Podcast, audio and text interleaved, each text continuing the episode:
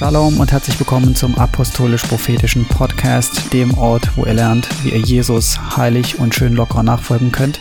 Heute gibt's den zweiten Teil aus der Reihe Gottes Versorgung, Gottes Versorgung in der Endzeit und das wird wieder mit dem Robert sein. Also viel Spaß, seid gesegnet und euch eine gute Woche.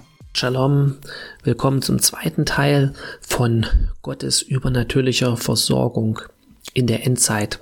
Ich will jetzt gar nicht so viel über die Endzeit reden. Ähm, vielleicht eine kurze Anmerkung noch. Es gibt ähm, eine gewisse Lehre oder jeder kann darüber auch anders denken, aber ich will es einfach mal erwähnen, von ähm, besonders in Pfingstgemeinden verbreitet oder auch in vielen charismatischen Gemeinden, was jetzt überhaupt nichts gegen diese Gemeinden ist, aber eine bestimmte Lehre, die sagt, dass wir quasi bevor die Trübsalzeit kommt, bevor es richtig schwierig wird, ähm, alle entrückt werden und ähm, dann werden die Christen quasi sind von der Erde weg und dann kommt das Gericht über die Erde und wir werden das alles gar nicht miterleben.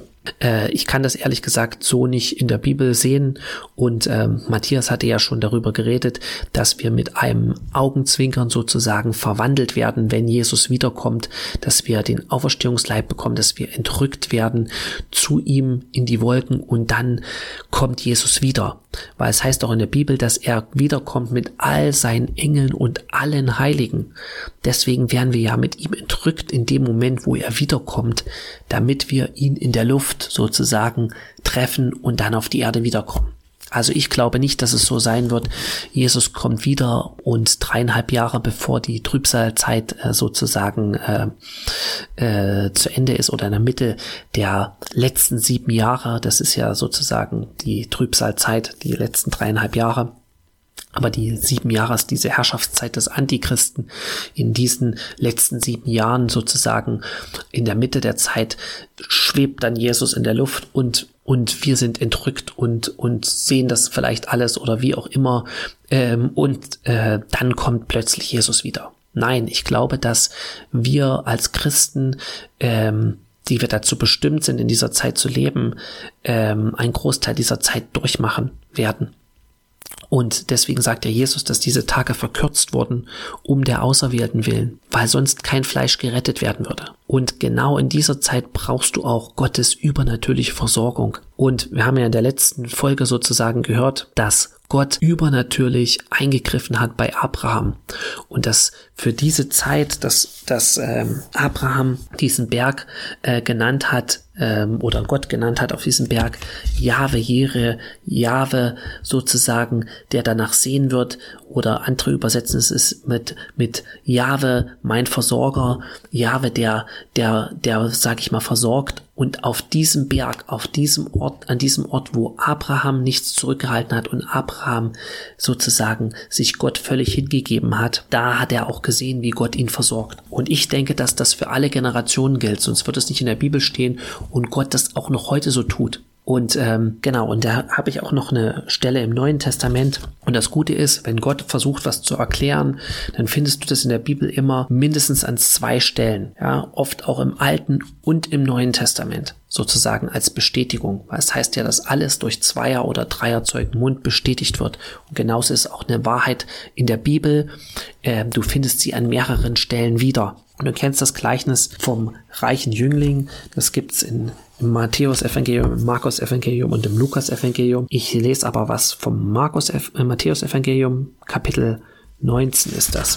Du weißt, dass äh, ein Jüngling, der reiche Jüngling, äh, der zu Jesus kommt und ihn fragt, was er Gutes tun soll, um ins Himmelreich zu bekommen oder ewiges, um ins Himmelreich zu kommen oder ewiges Leben zu bekommen. Und Jesus sagt, du kennst die Gebote und zählt dann einige der zehn Gebote auf. Du sollst nicht stehlen, ehre Vater und Mutter, du sollst nicht Ehe brechen. Und er sagt, das habe ich alles gemacht von Jugend auf. Was fehlt mir noch? Du siehst, also er er ist sozusagen jemand, der die religiösen Regeln befolgt, der auch sich nach der Gerechtigkeit sehnt und gerecht leben will. Er ist, aber er merkt, eigentlich möchte er mehr in seinem Leben, weil deswegen ist er ja zu Jesus gekommen. Ja, wenn, wenn er jetzt das Gefühl gehabt hätte, in meinem Leben ist alles, alles super, ich äh, befolge die Gebote, ich, ähm, äh, da ist nichts, was ich noch brauche, sozusagen, wa warum hat er sich dann zu Jesus aufgemacht. Er wusste, irgendwas fehlt. Er wusste irgendwas in seinem Leben und äh, war nicht da. Und deswegen ist er ja zu Jesus gegangen. Und Jesus sagt dann zu ihm, ich lese nochmal von Vers 20, Matthäus 19, Vers 20, der junge Mann, ähm, spricht zu ihm, das habe ich alles gehalten von meiner Jugend an. Was fehlt mir noch? Jesus sprach zu ihm, willst du vollkommen sein, so geh hin, verkaufe, was du hast und gib es den Armen, so wirst du einen Schatz im Himmel haben und komm, folge mir nach. Als aber der junge Mann das Wort hörte, ging er betrübt davon, denn er hatte viele Güter. Und da sprach Jesus zu seinen Jüngern, wahrlich, ich sage euch, ein Reicher hat es schwer, in das Reich der Himmel hineinzukommen. Und wiederum sage ich euch, es ist leichter, dass ein Kamel durch ein Nadelöhr geht, als dass ein Reicher in das Reich Gottes hineinkommt. Als seine Jünger das hörten, entsetzten sie sich sehr und sprachen, wer kann dann überhaupt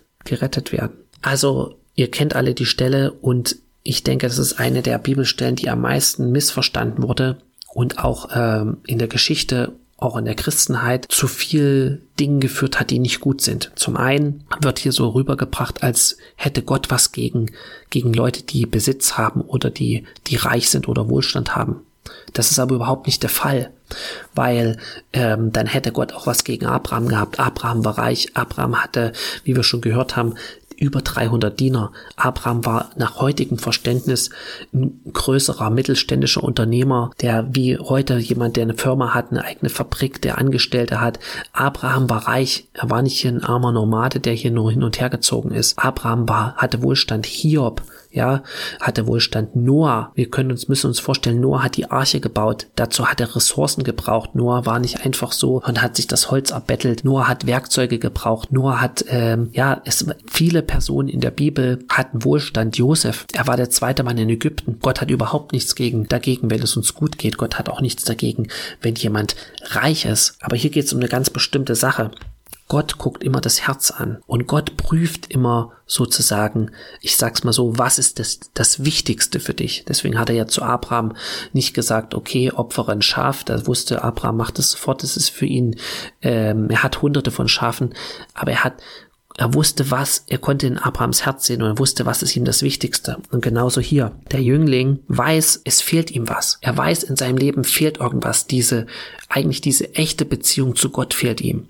Ja, auch wenn er die Gerechtigkeit tut und viel Gutes tut. Und hier steht, als aber der junge Mann das Wort hörte, ging er betrübt davon. Denn er hatte viele Güter. Und das, was hier steht für das Wort, ist das griechische Wort Logos. Das heißt, Jesus spricht zu ihm das Wort Gottes und äh, das Wort, was was genau für diese Situation ist, was was sozusagen äh, genau in sein Herz reinspricht, weil Gott wusste, was im Herz von diesem Jüngling vorgeht, dass sein Herz dass er nicht nur viele Güter hatte, sondern dass er sein Herz daran gehangen hatte. Und das war genau das. Jesus sagt, du kannst nicht zwei Herren gleichzeitig dienen.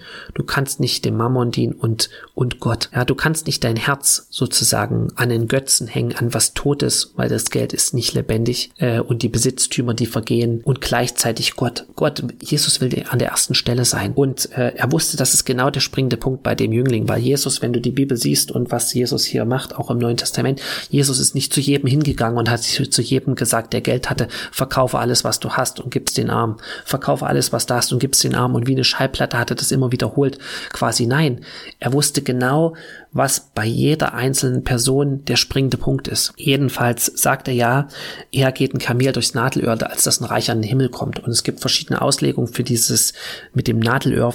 Es gibt Leute, die sagen, dass es in Jerusalem ein Tor gab, ähm, was abends, wenn das Stadttor schon zu war, oder ein kleines Tor, wo man noch reingehen konnte, wo aber ein Mann nur gebückt durchgehen konnte. Und das nannte man, weil das so klein war, Nadelöhr. Ähm, wenn man dann in die Stadt gekommen ist, dann war man natürlich sicher, ja. Äh, und ein Kamel wurde ja benutzt, um Güter und, äh, und äh, Wertgegenstände zu transportieren. Und nachts haben sie ja versucht, oder wenn die Tore geschlossen wurden, äh, noch in die Stadt, in die Stadt reinzukommen, damit sie nicht draußen in der Gefahr übernachten müssen, wo vielleicht sie überfallen werden können und ihre Güter geraubt werden können. Und um damit ein Kamel durch dieses Tor hätte durchkommen können, hätte es auf die Knie gehen müssen einmal. Ja, das ist auch ein Zeichen für Demut, äh, und sich Gott unterordnen in dem Sinne, weil es geht ja hier auch um das Reich Gottes und es hätte alles, was es, womit es bepackt ist, hätte es ablegen müssen, also quasi draußen zurücklassen müssen, um dann in die Stadt nach Jerusalem zu kommen. Und genauso ist es, ich sag mal so, äh, mit dem himmlischen Jerusalem. Es geht ja hier nicht um das, äh, es geht ja hier um, um das Himmelreich, das himmlische Jerusalem. Und die Bibel sagt, dass dass sie ein Licht hat, dass die Stadt ein Licht hat, die, die nicht das Sonnenlicht ist, sondern dass Gott selbst das Licht dieser Stadt sein wird. Rede davon, dass die Straßen aus Gold sind, mit, dass es äh, verschiedene Edelsteine gibt. Das kann ich jetzt alles nicht im Detail erklären,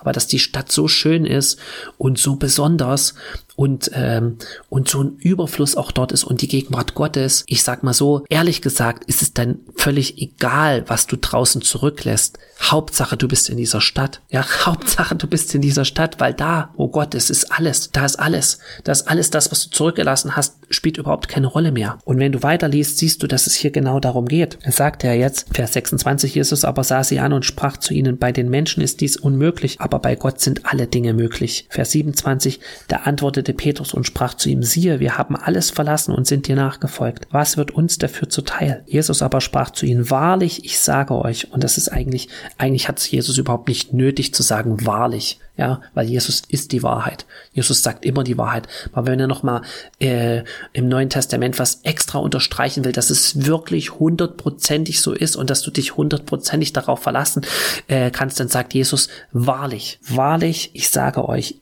ihr, die ihr mir nachgefolgt seid, werdet in der Wiedergeburt, wenn der Sohn des Menschen auf dem Thron seiner Herrlichkeit sitzen wird, auch auf zwölf Thronen sitzen und die zwölf Stämme Israels richten.